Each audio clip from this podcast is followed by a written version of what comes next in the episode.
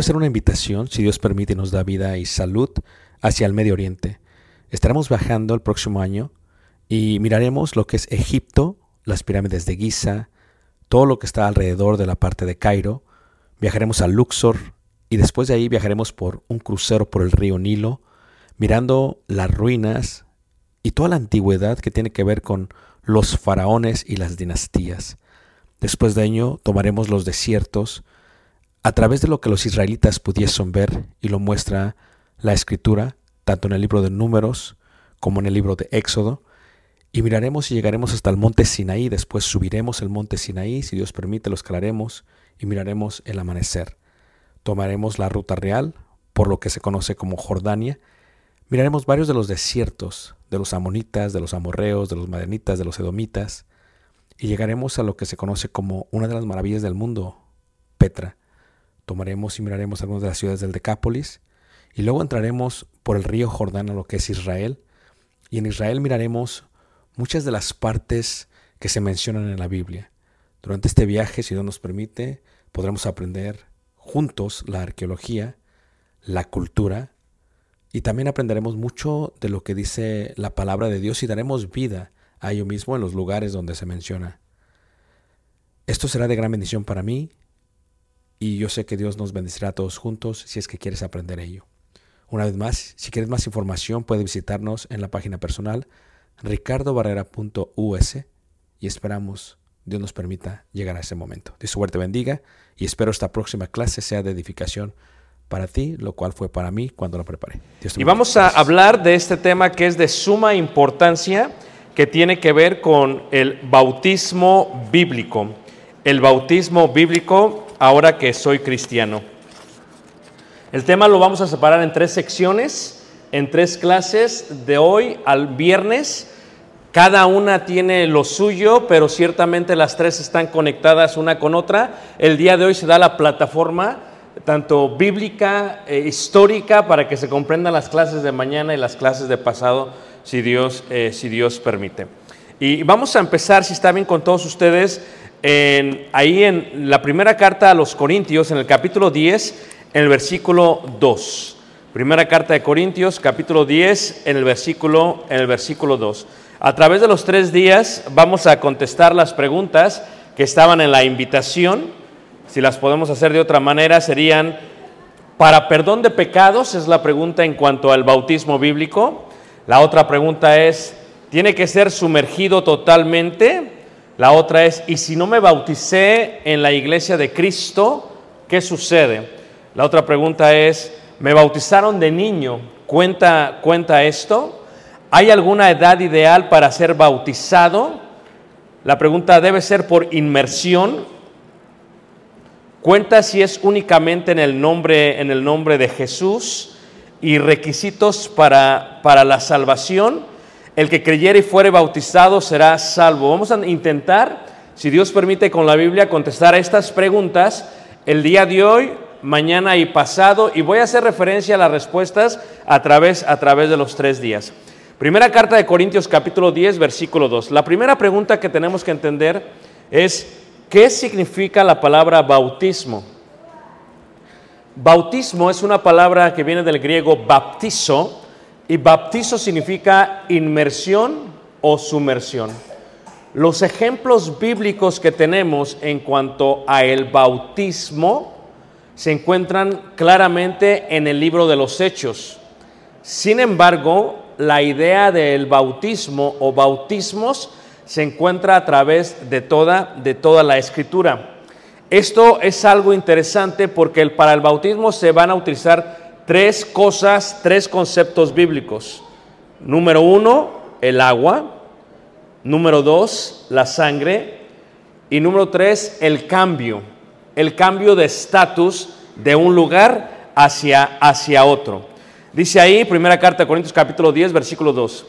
Y todos en Moisés fueron bautizados en la nube y en el mar. Todos en Moisés fueron bautizados en la nube y en el mar. El bautismo no es algo que inició con la iglesia de Cristo. El bautismo no es algo que inició tampoco con Juan el Bautista. El bautismo es algo mucho, muy antiguo que data a aproximadamente unos 4.500 años desde el, día, desde el día de hoy. En Hebreos, por ejemplo, en el capítulo 6, en el versículo 1 y 2, se habla de la enseñanza que los judíos tenían bien plantadas en cuanto a ellos.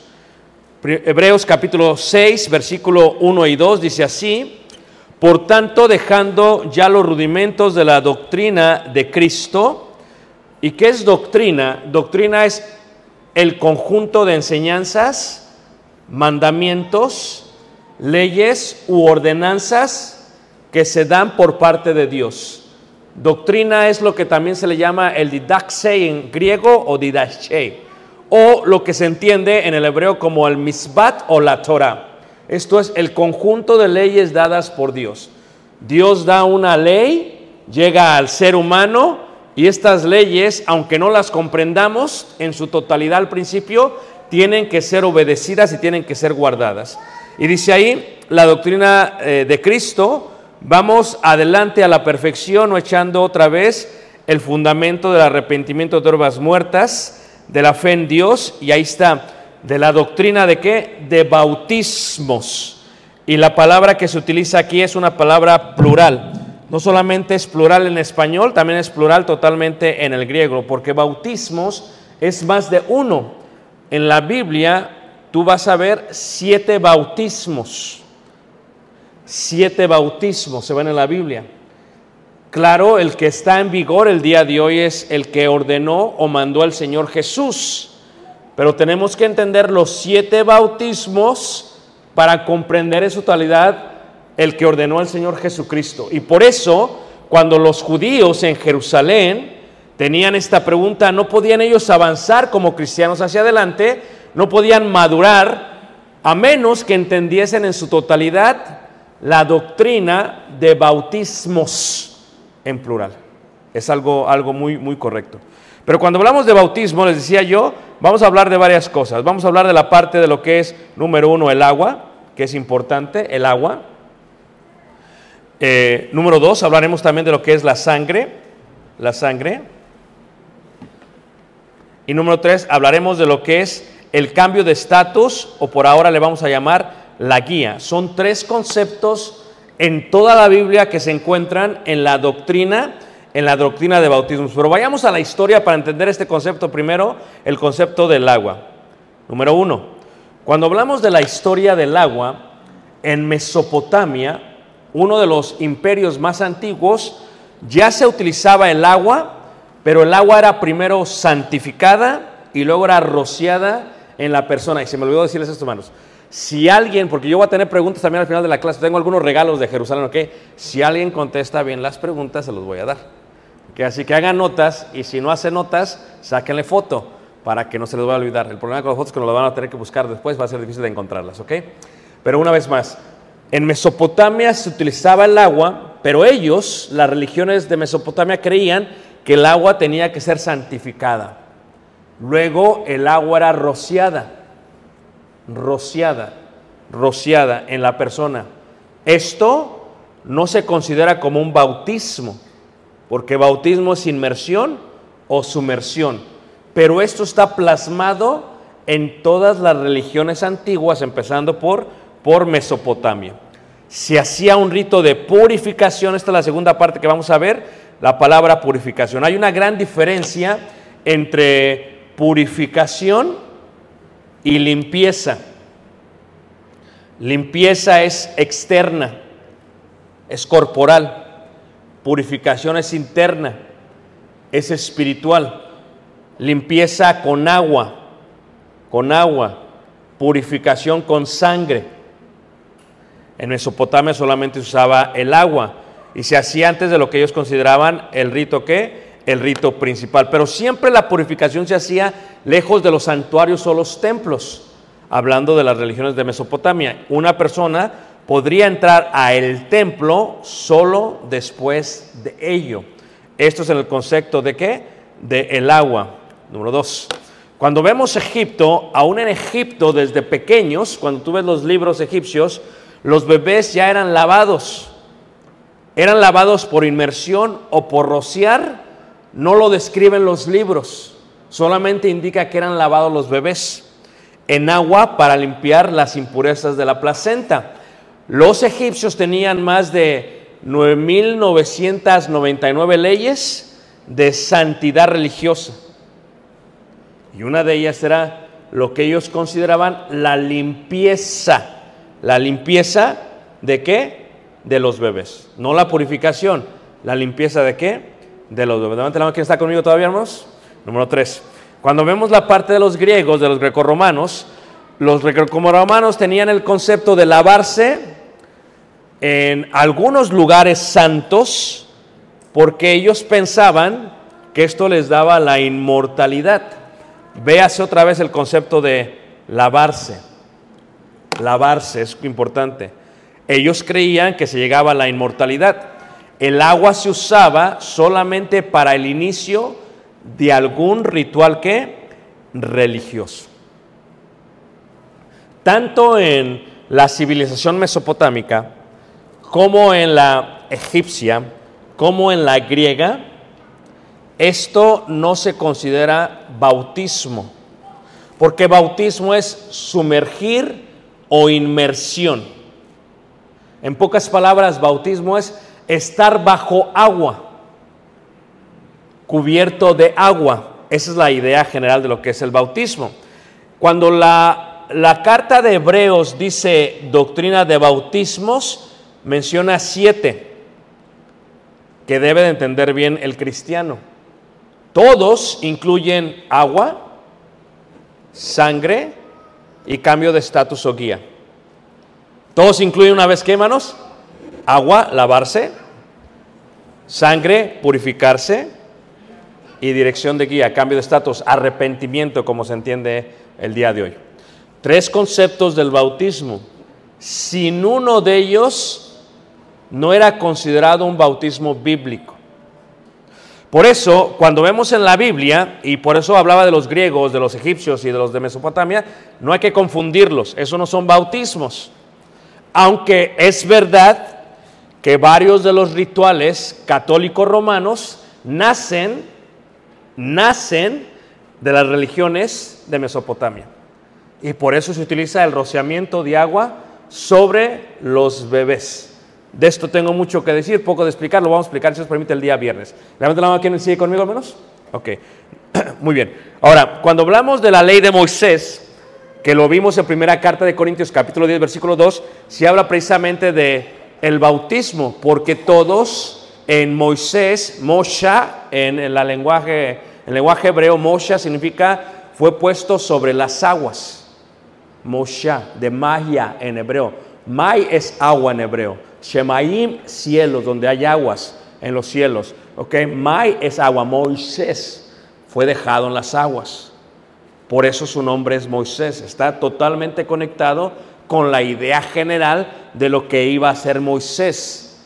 Cruzar aguas, ser dirigido por una nube hecha de agua y llevarlos a un lugar donde fluye leche y, y miel. En Moisés dice primera carta de Corintios capítulo 10 versículo 2 como leíamos, ok, en primera carta de Corintios capítulo 10 versículo 2 habla acerca de lo que es el bautismo del Antiguo Testamento. Porque la pregunta es, ¿para qué es el bautismo? Totalmente el bautismo es para salvación. Totalmente, hermanos. ¿Ok? Totalmente es para salvación. Entonces, pero la pregunta que se hace es cómo los judíos podían ser salvos, y era una pregunta que tenían los cristianos del primer siglo, especialmente los grecorromanos en la parte de Corinto, pero cómo ellos si ellos no se bautizaron, cómo eran salvos. Y entonces Pablo decide explicarles esta, esta pregunta que tenían, y la respuesta es clara, porque, que dice, no quiero hermanos que ignoréis, o sea, como algo que no sabían, que nuestros padres todos estuvieron bajo la nube. La nube está hecha de qué, hermanos? Agua. Número dos, dice, y todos pasaron el mar. ¿El mar está hecho de qué, hermanos? Agua. Número tres, dice, y todos en Moisés fueron bautizados, sumergidos, inmersidos. Ahora, pero aquí, hermanos, encontramos el concepto sangre. Número uno, para que ellos pudieran ser bautizados en la nube, en el mar y en Moisés, tenía que haber sangre. Ahora, ¿qué se hizo? En la última plaga se pide que se coloque sangre sobre los postes y los dinteles de las quémanos, de las puertas, y que se utilice lo que se conoce como una rama de quémanos. Hisopo. Muy bien. Y el hisopo, hermanos, es una rama que era utilizada para la purificación del cuerpo. Tú ves cómo tú te tomas un agua mineral después de comer porque te inflas. Te inflas, un agua mineral te relaja. O un sal de uvas te relaja. ¿Ah? Pero ¿qué pasa si te tienes que hacer una purga? Usas hisopo.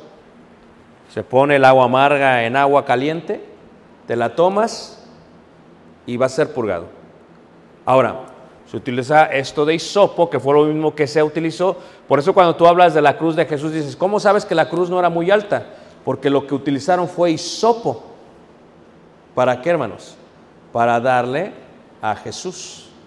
Y la hoja de hisopo no es muy larga. La cruz de Jesús, el hisopo, la sangre de Cristo, la sangre del Cordero. He aquí el Cordero de Dios que quita el pecado del mundo, ¿ok?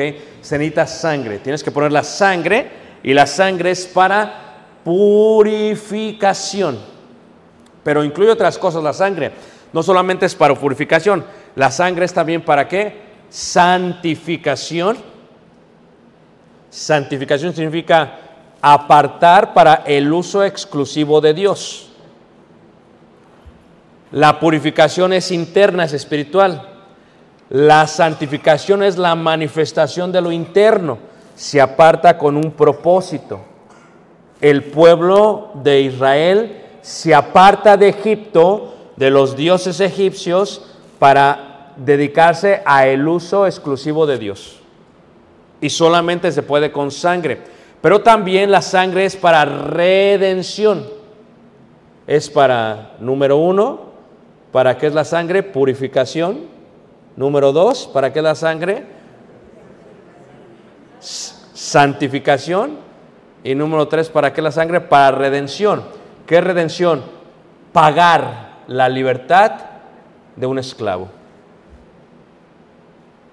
Pagar la libertad de un esclavo. Con la sangre se está pagando la libertad de los primeros, de los primogénitos, se está pagando la libertad de los israelitas porque el primogénito representa a toda la familia en estatus de autoridad. Se está también santificando para el uso exclusivo de Dios y también se está ¿qué? purificando, saliendo de los dioses paganos hacia el único y verdadero ¿qué? Dios. ¿La otra que me está siguiendo? Pero esto va a amargar, va a purgar, va a limpiar, va a doler.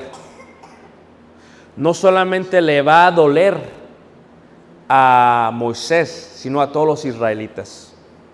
Por eso cuando los israelitas celebran la Pascua hasta el día de hoy, en el día 14 del mes de Nisan o del mes de Abib, en la mesa tienen hierbas amargas y tienen también una salsa agridulce. Y agarran la hierba amarga, la ponen en la salsa agridulce y la comen y les amarga. ¿Y por qué les amarga? Y dicen, así fue la amargura de nuestros padres en el desierto de Israel. No puede haber purificación si no hay amargura. Ahora que eres cristiano te preguntas, ¿por qué a veces es pura amargura? Porque no puede haber purificación sin amargura. Levanta la mano que me está siguiendo. Pero número, también se usa el concepto de lo que es el mar. El primer bautismo es el de Moisés. O sea, ¿qué es el mar? El mar, la nube, agua, lavarse, un aspecto externo. Para los egipcios, un aspecto de nacimiento. Y los judíos estaban bien adiestrados en lo que creían los egipcios. So, esta idea de lavar los bebés no era, algo, no era algo extraño para ellos, solamente que ahora ellos iban a nacer a una nueva nación, a la entidad del el pueblo del único y verdadero Dios. ¿Y cómo lo van a hacer? Tienen que ser bautizados, o sea, el agua tiene que estar sobre ellos. No solamente la nube está sobre ellos, sino el mar está sobre ellos. Y en Moisés fueron todos bautizados. No debemos de ignorar esto. Por eso en el Antiguo Testamento se entiende como el bautismo del Antiguo ¿qué? Testamento. Y después de ahí viene la parte idea de lo que sería la cronología de la Torah. Salen en el Éxodo y viene la parte principal de lo que es la guía la guía, el cambio de estatus. El arrepentimiento es un cambio de estatus, es un cambio de mente. ¿Ah? Ellos querían regresar, veían las ollas, se imaginaban las ollas que comían. Así tú a veces quieres regresar, ¿verdad? Te acuerdas del baile, te acuerdas de los ángeles azules, ¿Ah? te acuerdas de, de la droga, quieres regresar, es normal su mano, su mano. Pero la guía indica eso, es un cambio de estatus. Cruzar el mar es cambio de estatus. Esto era yo antes, esto ahora yo soy. Éramos esclavos, ahora somos qué? Libres. Y cuando ves toda la travesía de ellos a través de todo el desierto, lo que estás haciendo es que estás haciendo una completa purga. Literalmente estás purgando a todo el pueblo de Israel para que ellos decidan durante todo este tiempo si quieren o no entrar a tierra prometida. Por eso, cuando una persona se bautiza, tiene que pasar por su desierto, su vida. Y, es amarga, no todo porque el que quiera vivir piadosamente padecerá persecución, dijo Pablo, 2 Timoteo 3:12, que indica que tu vida es hisopo, tu vida es amargura, pero tú no diste la sangre, la dio el Cordero, Él te purificó, te santificó, te redimió para que tengas una nueva nube, una nueva guía. Por eso pronto Jesús vendrá entre las nubes, es nuestra guía. La, nube es hecha de agua, es guía. Ahora tú te preguntas, ¿por qué? Porque si tú visitas Egipto y recorres las jornadas del desierto como yo lo he hecho, es caliente. O sea, es como Mexicali, para que me entiendas. ¿Ah? Pero sin aire acondicionado. Entonces, ¿qué pasa? Hay un completo calor que la nube te cubre y te protege, pero te guía hacia dónde vamos.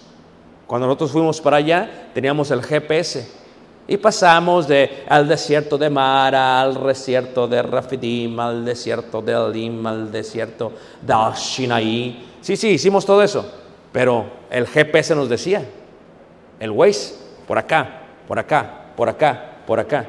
Ellos, ¿cómo le hacían? Aunque Moisés ya se sabía el camino, la guía era la nube, era la protección del sol. Pero eso no, eso no quitaba que uno fuera amargo. Porque tuvieron hambre o no, hermanos. Claro. Se quejaron o no, claro. Y sopo a través de todo el camino. Levanta la mano, ¿quién me sigue, hermanos? Entonces, este es el concepto de Dios. Durante este tiempo, Dios les da una ley. Éxodo es realmente la salida, ¿verdad? En, hebreo es Shemot. Eh, Levíticos es la ley dada a los sacerdotes levitas. En hebreo es Baikra, él llamó. Y números es la historia del recorrido y del censo que fue tomado para ellos. Y Deuteronomio es la repetición de la ley que les dio antes de entrar a tierra prometida. Pero aquí les da leyes.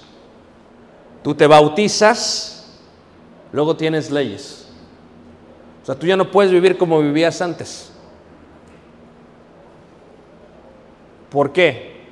Aunque tú no lo comprendas, porque Dios dio leyes. Ellos no podían hacerlo, aunque lo hicieron.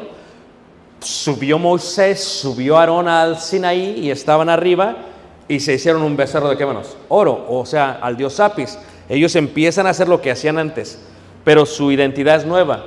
Se supone que el mar rojo, el Rashes, el mar rojo, era el cambio de ellos. Dejaste a Egipto allá.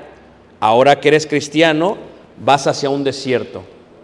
Ya no sirves a los dioses, ahora sirves al único y verdadero qué? Verdadero Dios. Y en esa ley de los judíos se empieza a establecer algo muy interesante. Se establece lo como lo que se conoce como la comprensión de ese bautismo, porque aunque Pablo dice en 1 Corintios capítulo 10 versículo 2 que en él fueron bautizados, ellos no entendían este concepto. Ellos no sabían la idea del bautismo. Ellos, o sea, ellos fueron bautizados, pero apenas estaban entendiendo quién iba a ser Dios. Es más, la ley se le da hasta llegar al Sinaí. Se les daba los primeros 10 mandamientos, luego se les da los 613 mandamientos y ya saben cómo van a ser. Pero no entendían todo, como tú y yo lo entendemos. A veces tú y yo no entendemos todo. Para ser bautizado no tienes que entender todo. Lo único que tienes que entender es lo que dice el plan de Dios. ¿Crees que Jesucristo es el Hijo de Dios? ¿Te arrepientes de todo lo que has hecho en Egipto? Ahora, ¿quieres venir y confesarlo delante de los hombres? Empieza a caminar. No sabes toda la ley, como ellos no lo sabían, pero sabes lo que necesitas saber para salir del mundo y empezar una vida nueva. Los judíos empezaron a entender este concepto. Fíjate cómo dice Levíticos capítulo 11, versículo 36, el concepto de lavarse. Levíticos 11, 36, dice así eh, la, palabra, la palabra de Dios. Dice lo siguiente, dice, con todo, la fuente y la cisterna donde se recogen aguas serán limpias, mas lo que hubiese tocado en los cadáveres será que será inmundo. Y luego dice Levíticos 15, versículo 13. 15, 13 dice así, cuando se hubiere limpiado de su flujo el que tiene flujo, contará siete días desde su purificación, dice, y lavará sus vestidos y lavará su cuerpo en aguas corrientes de aguas. ¿Cuál es la clave, hermanos? La palabra lavará. Todo el Antiguo Testamento tiene el concepto de enseñar a los israelitas el concepto de lavar. Purificar lo entendieron a través de la ley de Moisés, pero lavar es esto eras antes, esto eres ahora. Cuando cometas un pecado, tienes que lavarte, pero había reglas. La, el agua tiene que ser un agua que corriente. Y nosotros no entendemos porque vivimos en un mundo urbano. Y entonces, ¿qué haces con el agua? Le abres la llave y sale el agua. Y es corriente, ¿verdad que sí? Pero cuando tú viajas al Medio Oriente, hay agua muerta y hay agua viva. El agua muerta es la que está sentada. El agua viva es la que se está moviendo. Por eso era prohibido comer peces de agua muerta. ¿Ah? Tiene que ser de agua que viva, como los arroyos, como los ríos, como los mares. Agua viva es agua que está ¿qué? corriendo. Y entonces sería que sería limpio. Pero entra este concepto interesante. ¿Cómo se podían bautizar? Número dos, el segundo bautismo es lo que se le entiende como el bautismo de los judíos. El bautismo de los judíos. Levanta la mano que me está siguiendo, hermanos. No se pierdan, ¿ok? El bautismo de los judíos tiene que ver con la lavarse y la purificación, hermano. Hermanos, comentarles, este, un vehículo Honda está este va en un espacio. Son tan amables, es un Honda placa 5PTW468. ¿No se oye?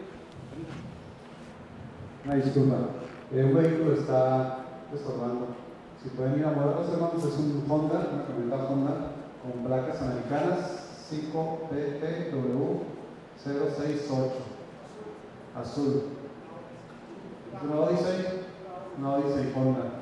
Si pueden ir a moverla, por favor. ¿Sí está por aquí? Sí, gracias. No, está muy bien. Muy bien. Entonces, el bautismo de los judíos, lo que tú tienes que entender es el concepto de lavarse, de lavarse. ¿Ok? Esto es mucha historia, pero pasamos de la entrada de los israelitas y nos vamos a adelantar ahí aproximadamente unos mil años. 500 años después, David establece el templo. Y 500 años después, aproximadamente, existe lo que es la cautividad de los israelitas. ¿Ok? En esta parte del templo, hermanos, los judíos tenían entendido esto. Para poder entrar al templo, para poderse presentar ante Dios, tengo que purificarme en agua corriente. ¿Ok? Esta purificación es externa. Lo que me perdona mi pecado no es el agua, decían los judíos. Lo que perdona mi pecado es la sangre de los animales que entregamos a Dios.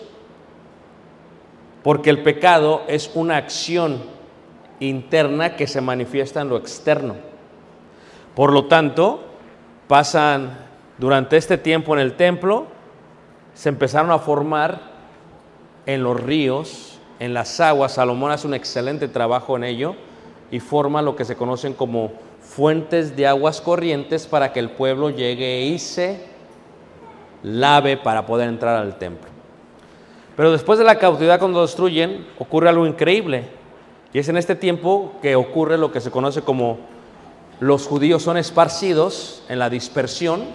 Unos los mandan a Mesopotamia, otros los mandan a Babilonia, están por todos lados regados, ¿ok? A Siria. Y entonces viene la pregunta, ¿tenemos que seguir lavándonos? ¿Tenemos que seguir purificándonos? Si la purificación solamente se da en el templo y no tenemos altar porque el templo fue destruido, ¿cómo lo hacemos? ¿Cómo se debe de hacer? Porque Israel solamente tiene 2% de agua de toda su tierra, hermanos. 2% de agua. Entonces, para poderse lavar es muy complicado. Y los judíos lo que empezaron a hacer es que empezaron a establecer bautisterios judíos para entrar a la sinagoga, poder orar, poder cantar y poder leer la ley de Dios. La mano, ¿quién me está siguiendo, hermanos? Ok.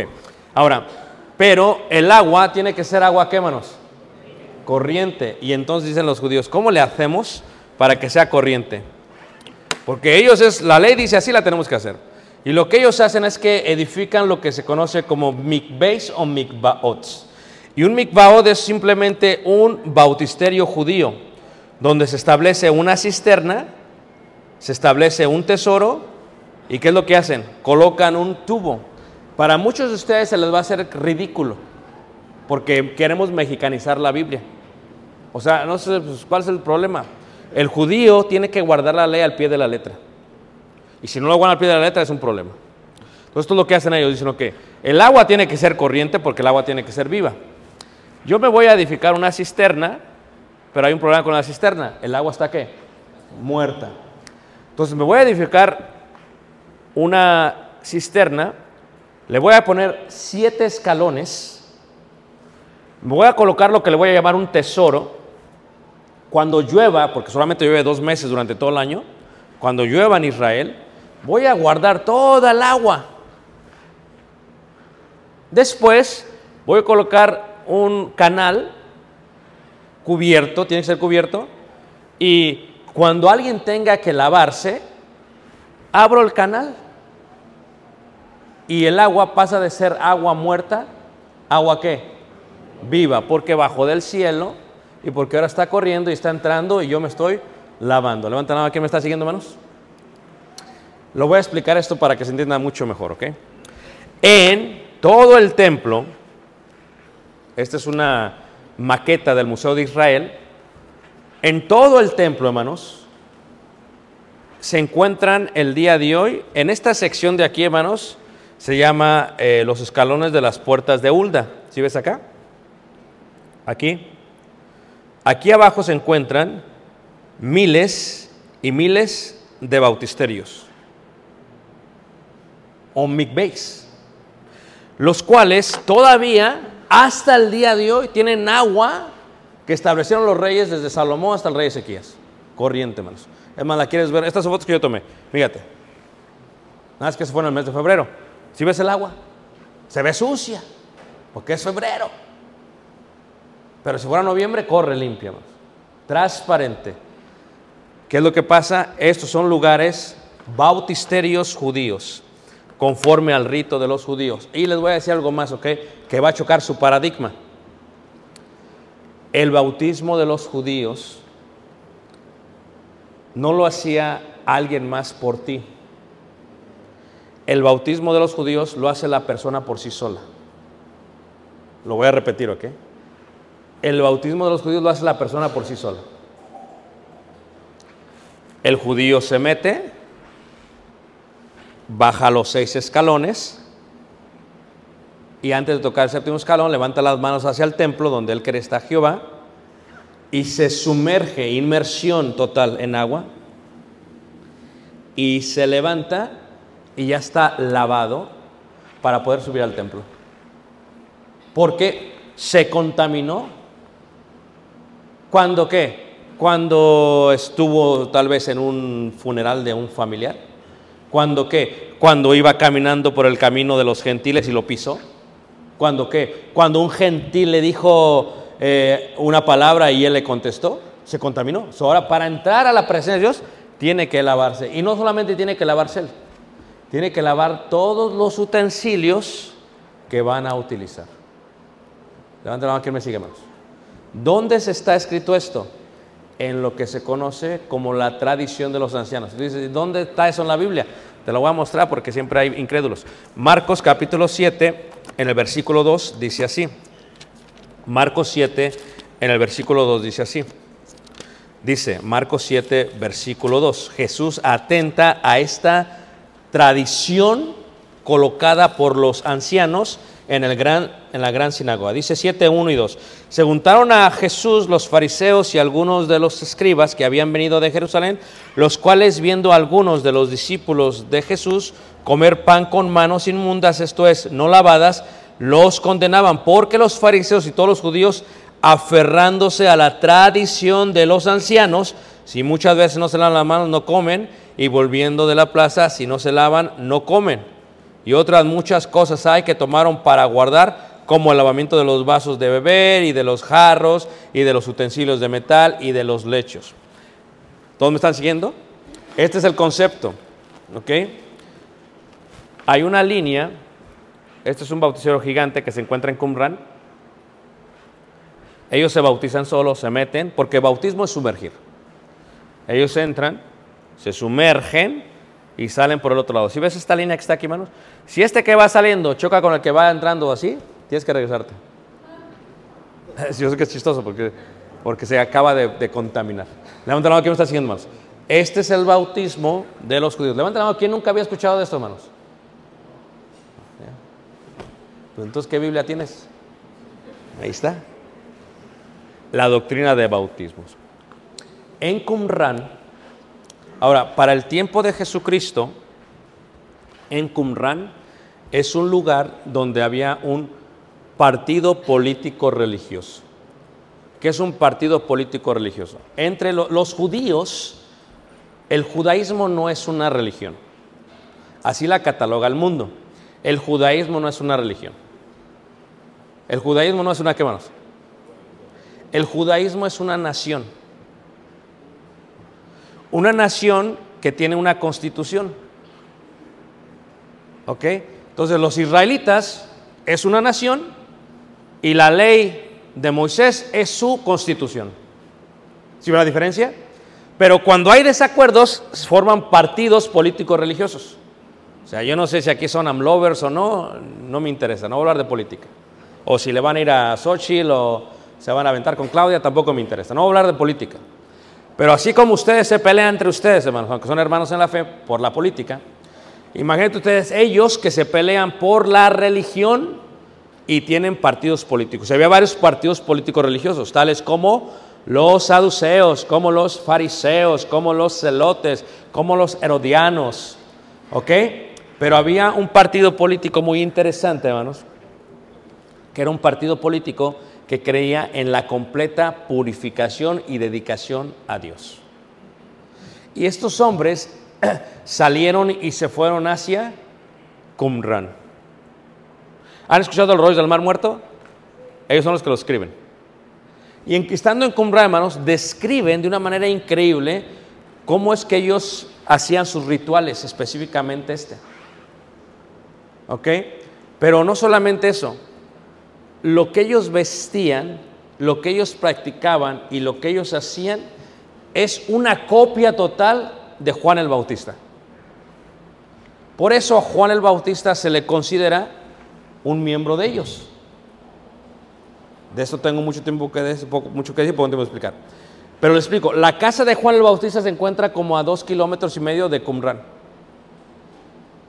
Ah, pero cuando Juan el Bautista viene, hermanos, Juan el Bautista cambia el paradigma de ellos, porque ellos, ya expliqué, se bautizan, se bautizan, se bautizan así, a sí mismos. ¿Ok? Ahí no te bautiza alguien, ahí te bautizas tú mismo. Porque el bautismo es para lavarse. Y de pronto viene un, un- profeta, uno de, ellos, se viste igual, eh, piel de camello, come lo mismo y, y langosta no es un insecto, de esto también puede explicar mucho, eh, y come miel y dices, ¿este qué? Eh, ¿Este de dónde salió? Pero viene predicando algo que es muy distinto a la tradición de los ancianos. Y viene y dice, bautícense, porque el reino de los cielos, o sea que, a ser, y aquí ya viene otro bautismo, dice, espérate, o sea, ¿y este de dónde salió? Y bautícense en agua. y luego dice, porque viene uno tras de mí que los bautizará en el Espíritu Santo y en qué? Y, y aquí ya cambia todo, todo lo que habían escuchado por más de mil años lo acaba de cambiar Juan el Bautista. Y dices, ¿cómo se le ocurre este? ¿De dónde salió y por qué está hablando de esto? ¿Y qué significa esto del bautismo? Fíjate cómo dice Mateo capítulo 3, versículo 1. Dice Mateo capítulo 3, versículo 1. Dice así. Mateo capítulo 3, versículo 1. Dice, en aquellos días vino Juan el Bautista predicando en el desierto de Judea y diciendo, arrepentíos, vean, cambio de estatus. ¿Ah? Guía. Arrepentíos es cambio de mente, cambio de corazón, cambio de hechos. Sin arrepentimiento, el bautismo no puede estar conectado con lo que Dios quería que, se, que se hiciese. El arrepentimiento es vital. Nosotros cuando predicamos tenemos que predicar tanto para el bautismo como para el arrepentimiento, porque los dos van de la mano. Uno sin el otro no lo no es. Y es el problema, que muchas veces predicamos solamente de este y no hablamos de este.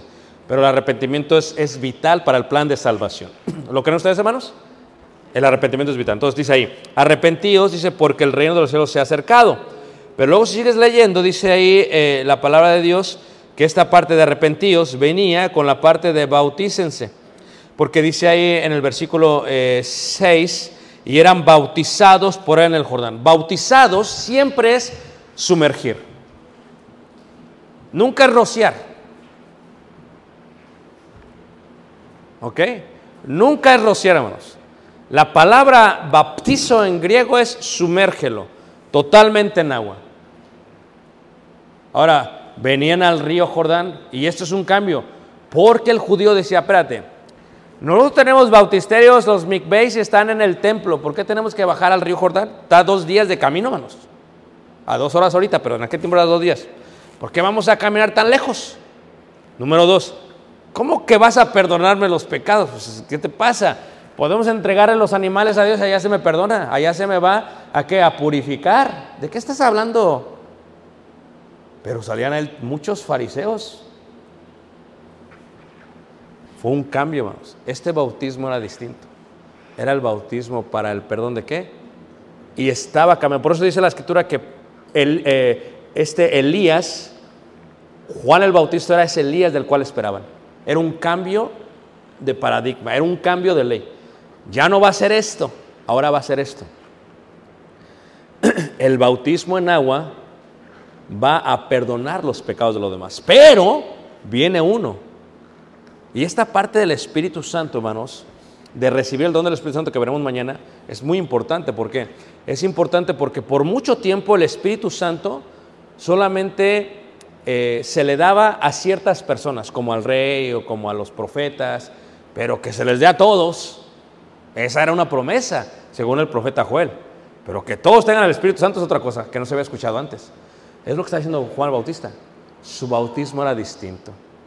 Tenía que ser sumersión, sí, pero ¿para qué era? Para el perdón de qué, manos?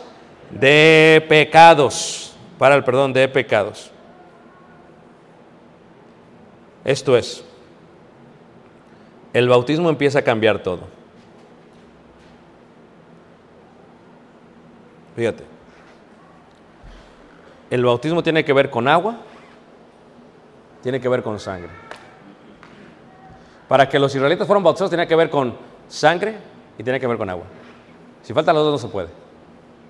Pero tiene que ser con un cambio también de la muerte, un cambio a qué manos, un cambio totalmente a, a la vida. Porque la sangre purifica, justifica, veremos esto mañana, y redime. Pero ¿por qué el agua? ¿Por qué tiene que haber agua, hermanos? Y, es una pregunta muy interesante. ¿Por qué? ¿Por qué tiene que haber agua? Cuando tú ves eh, esta gráfica que hicimos, ¿por qué tiene que haber agua?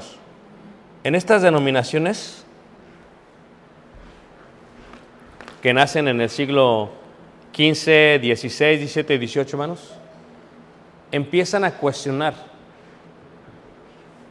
No es necesario el agua. Es más, el bautismo no es necesario para la salvación.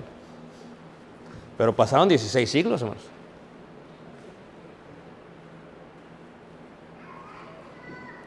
Y la pregunta es, ¿de dónde sacaron esta idea? ¿Y por qué? Tal es la respuesta como la pregunta que se hizo recientemente. Pues es que cuando tú ves en el libro de los Hechos, nunca ves que diga en el nombre del Padre, del Hijo y del Espíritu Santo. Y por eso tienes a muchas iglesias en Centroamérica que solamente bautizan en el nombre de Jesucristo. Esto es un, problema, hermanos. Pensando que un hombre dice, no hay problema, pero espérate, es que sí hay un problema. Y luego diríamos, pero ¿por qué ello? Si Dios nos permite mañana, continuaremos y entenderemos el concepto de el cambio de estatus resurrección. Porque si una persona se bautiza, pero vive como antes, no hubo resurrección. Y muchos, ¿eh? Por, hacen un show y lloran y se arrepienten y, y se bautizan, pero siguen viviendo igual. Pues no hay resurrección.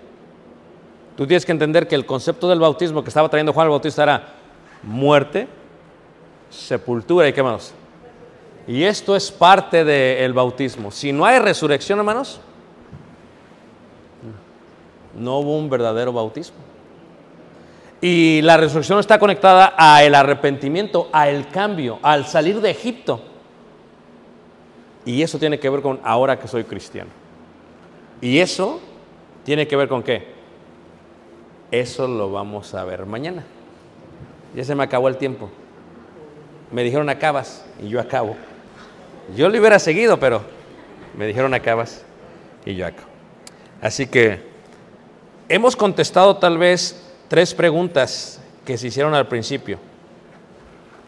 Hemos contestado, ¿debe ser por inmersión? ¿Sumergido totalmente? Y tal vez parte de lo que es para perdón de pecados. Mañana continuaremos contestando las preguntas.